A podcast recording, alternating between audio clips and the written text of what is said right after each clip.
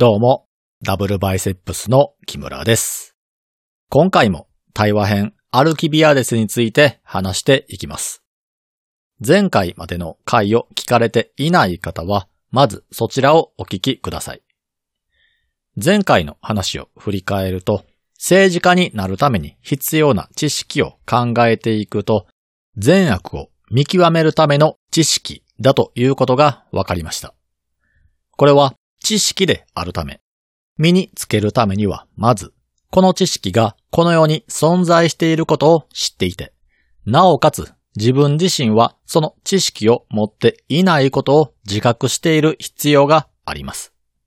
なぜなら、その知識が存在していることを知らないと、自分にその知識があるのかないのかがわかりませんし、自分がその知識を持っていないことを自覚していなければ、それを身につけたいと思うこともないからです。これは難しく考えすぎる必要はなくて、医者になりたいと思うのであれば、その前提となる知識である医学の知識が自分にないことを自覚した上で、学校に通って勉強する必要があります。弁護士になりたいと思うのであれば、法学部に行って勉強するなり、テキストを読んで実習するなりして予備試験に合格し、その後、司法試験に合格するために勉強する必要があります。その知識を実践で使うためには、試験に合格するだけでなく、実務経験を積むために、医者なら研修医として働く必要もあるでしょうし、弁護士なら法律事務所で下働きする必要もあるでしょう。もっと身近な例で言うのであれば、自転車に乗るという単純なことですら、自分には自転車に乗るスキルがないことを自覚した上で練習しなければ乗ることはできません。このように、知識や技術というのは自分がそれを身につけていないことを自覚した上で勉強をするなり、練習することで身につけることができるものです。アルキビアデスは、自分が他の人間よりも政治家に向いているから政治家になると主張していますが、これは言い換えるのなら、善悪を見極める知識を身につけていると言っているのと同じです。では実際に彼は善悪を見極めるための知識を身につけているんでしょうか？先ほども言いましたが、知識を身につけるための前提として、その知識が存在していることは知っているけれども、その知識を自分は持ってはいないということを自覚している必要があります。なぜなら、自分にはすでに知識があると思い込んでいる場合は、その知識を手に入れようと頑張ることがないため、結果としてその知識を手に入れることはできないからです。くどいようですが、アルキビアですが、善悪を見極めるための知識を手に入れるためには、まず、彼の人生の中で善悪を見極める知識を持っていなかったという時期が存在し、それを彼自身が自覚した上で、その知識を手に入れようと行動する必要があります。では、アルキビアデスに善悪を見極める知識を持っていないと自覚していた時期があるのかといえば、彼にはありませんでした。彼は子供の頃から友達がインチキをしたらそれを咎めたり、自分が正しいと主張して喧嘩になるようなことがありました。つまり彼は子供の頃から善悪を見極めることができていたと思っていたいうことです。このことをソクラテスに指摘されると、アルキビアデスは、私は言葉を教えてもらうのと同じように生活を通して一般大衆から善悪を見極める知識を教えてもらったと主張します。私自身もそうですし、これを聞かれている方もそうだとは思いますが、私たちが母国語を勉強するときというのは、母国語の知識がないことを自覚した上で必死に頑張って身につけるなんてことはしません。日常生活を送る中で親や一般大衆からその都度教えてもらい、いつの間にか話せるようになっています。アルキビアデスの主張としては、善悪を見極める知識もこの母国語の学習と同じで、日常生活を送っている中で何か問題があれば、その都度一般大衆から善悪の基準を教えてもらって自然と身につけたということなんでしょう。しかし、ソクラテスはこの主張に納得ができません。というのも、知識を授ける側というのは、その知識を持っている必要があるからです。母国語というのは、普通にコミュニケーションが取れる程度のレベルであれば、その国で生まれ育った人間であれば、誰でも最低限の知識は身につけています。そのため、その程度のレベルの言葉であれば、一般大衆にでも教えることができます。しかし人は自分が持っていない知識を教えることはできません。医学の知識を持たない一般大衆が他人に医学を教えることはできませんし、数学の知識を持たない者は数学を教えることもできないでしょう。母国語も同じで、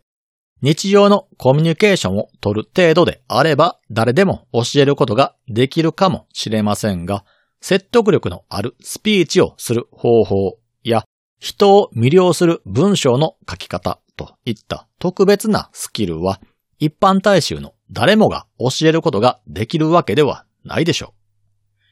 そのようなスキルを教えることができる人間は、そのスキルを持つ者や、それを身につけるための方法などの知識を持つ者だけです。では、一般大衆が善悪を見極める知識を持っているのかといえば、持っていません。それは世間一般を観察してみれば簡単にわかります。知識や法則というものは簡単に言えば数学の公式のようなもので、それに当てはめさえすれば誰でも同じ答えが出せるものです。つまり、善悪を見極める知識というのを持つ人間が複数集まって、特定の問題について考えた場合は、全員の答えが一致するということです。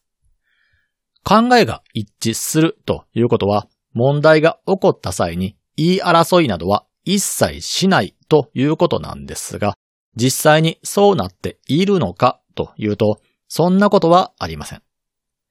私たちの身の回りでは、家庭や仕事場など様々なところで議論が行われていますし、言い争いに発展するケースも珍しくありません。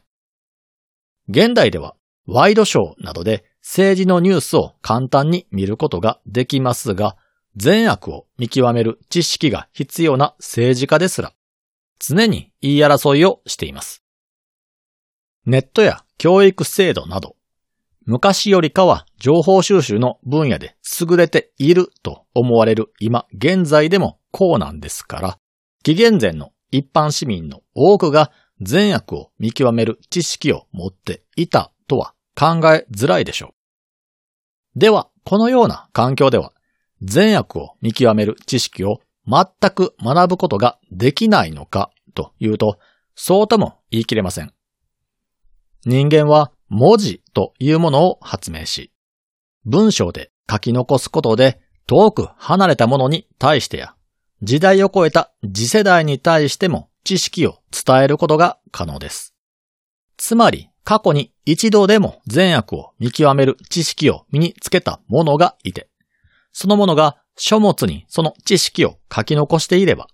それを読むことで知識を身につけることは可能です。実際に当時でも神話という形で、どのような行動が勇敢な行動なのか、どのような行動が正義にかなった行動なのかといったことが物語として描かれていて、演劇や銀融詩人の歌などでも聞くことができました。例えば、イーリアスで語られているトロイア戦争などでは、アキレスの勇敢さやパトロクロスとの友情など様々なことが語られているので、これらを研究することで何らかの知識が手に入ることができるかもしれません。しかし、このイーリアスの中でも、人々だけでなく、神々ですら常に言い争いを行い、その争いは戦争にまで発展しているため、これらを研究したとしても、善悪を見極める知識が身につくとは思えません。このことからわかることは、善悪を見極める知識について書かれた書物はないため、それを読んで知識を身につけるということも不可能だということです。これによってアルキビアデスは善悪を見極める知識を一般市民から学ぶことも、書物から学ぶこともできないということになってしまいました。アルキビアデスもこの理屈には納得してしまい、自分には善悪を見極める知識を身につけている見込みはないと言うんですが、これに対してソクラテスは、それもまた正確な言い方ではないと言い始めます。というのも、アルキビアデスは単に善悪の知識を身につけていないというだけでなく、自分には知識がないにもかかわらず、ないはずの知識を持っていると思い込み、なおかつそれを他人に教える立場にあると思い込んでいたからです。対話編の中では、ソクラテスがアルキビアデスに対してかなり皮肉たっぷりに指摘するんですが、この部分はアルキビアデスに対して指摘しているというよりかは、対話編の著者が読者に対して指摘しているようにも思います。というのも、アルキビアデスのように考えている人は少なくなく、世の中の多くの人が善悪について考えたことすらないのに、自分は善悪の区別がつくと思い込み、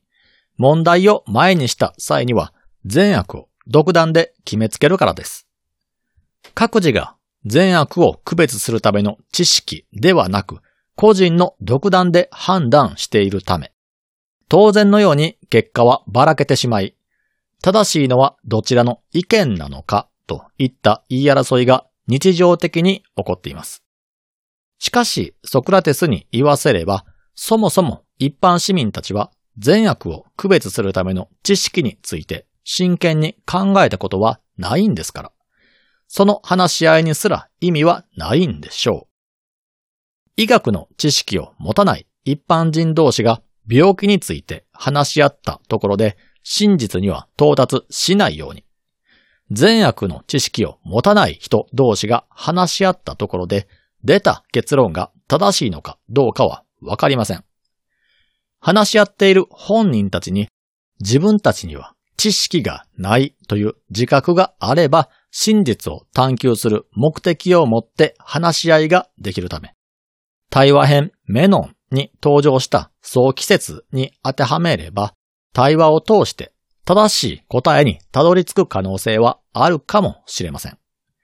しかし、一般市民たちは自分たちには善悪を見極める程度の知識はあると思い込んでいるわけですから、その探求すら行いません。結果、話し合いは不毛な言い争いにしかなりません。これに対してアルキビアデスは善悪を見極めて物事の真実を知ることはそれほど重要ではないのではないかと主張します。というのも人々が言い争いをする場合、議論の本質は大抵は善悪ではなく利害だったりします。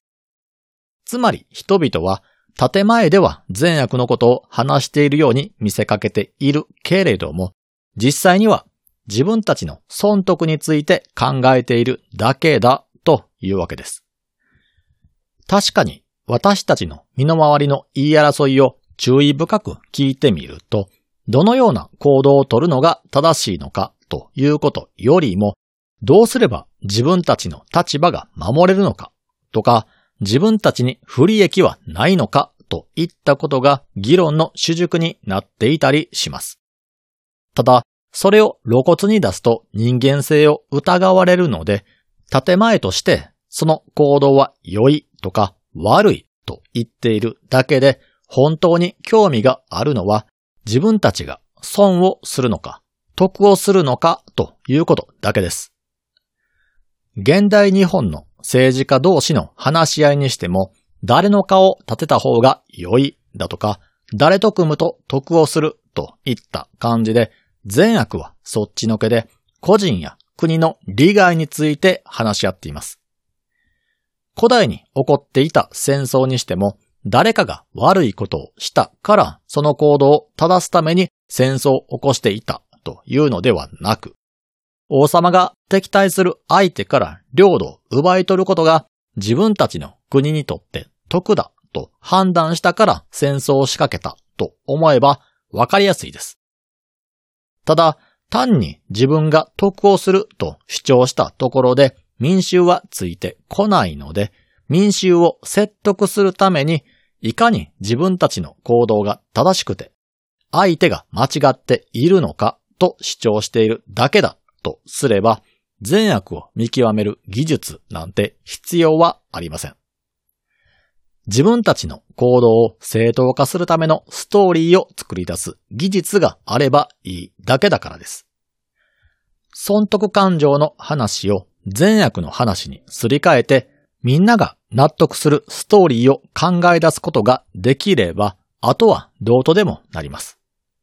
なぜなら、それを受け止める一般市民は誰も善悪を見極める技術を身につけていないため、自分たちが得になりそうで、なおかつ聞こえの良いストーリーは正義だと決めつけて支持してくれるからです。例えば、自分たちの武力が圧倒的に勝っていて、ほとんど犠牲者が出ない形で相手の領土を手に入れることができる環境があったとしましょう。相手の領土を手に入れることができれば、さらなる農地を手に入れることができますし、相手の民衆を捕まえて奴隷にし、農地で働かせることができれば、自分たちの国の食料事情も安定するでしょう。勝つか負けるかわからないような接戦になりそうな場合は、こちらも相当な被害を覚悟しなければならないわけですから、戦争するという判断を下すのは慎重にならざるを得ません。しかし、軍事力に圧倒的な差があり、こちらの犠牲が出ない状況で相手の領土を手に入れることができるのであれば、手に入れたいと思うのが人間です。多くの人は何も悪いことをしていない人たちの元へ攻め込んでいって略奪をしたり、人をさらって奴隷にするというのは悪いことだと思うでしょう。しかし、その何もしていない人たちに対して、野蛮人だとか邪教徒としてレッテルを貼ればどうでしょうかそのレッテルを貼るだけで、彼らは自分たちと相入れない悪人となるため、その悪人を懲らしめに行く自分たちは善人になるという口実が生まれます。人々が求めている善悪というのは、こういった都合の良いストーリーで、学問や真理としての絶対的な善悪なんてものは求めていません。普通に考えれば悪いことと思われる一方的な侵略戦争であったとしても、相手を侵略することで自国に利益になると思うのであれば、侵略を実行する指導者はいるでしょう。人生でも国の運営でも、正義を行うことは必ずしもプラスにはならず、不正を行うことによってプラスになるということもあります。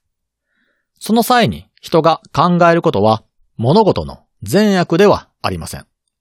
物事の善悪なんてものは考えるまでもなく最初から明白だと思い込んでいるので、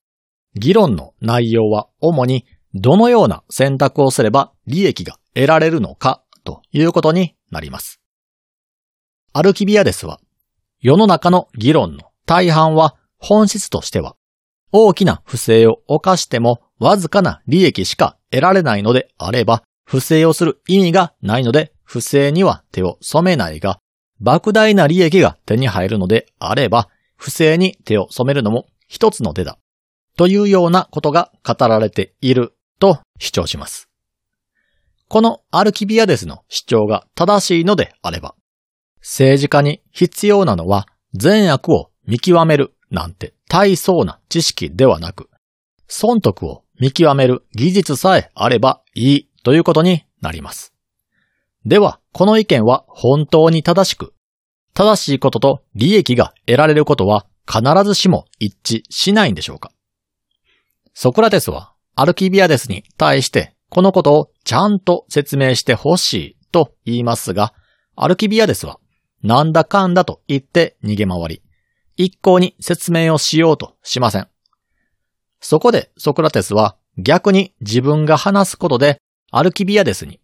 正義にかなった行動は利益になるものだということを納得させてみると言い出すんですが、その話はまた次回に話していきます。このコンテンツに関するご意見、ご感想は、ツイッターでハッシュタグをつけてつぶやいてください。ハッシュタグはすべてひらがなでダブルバイセップスです。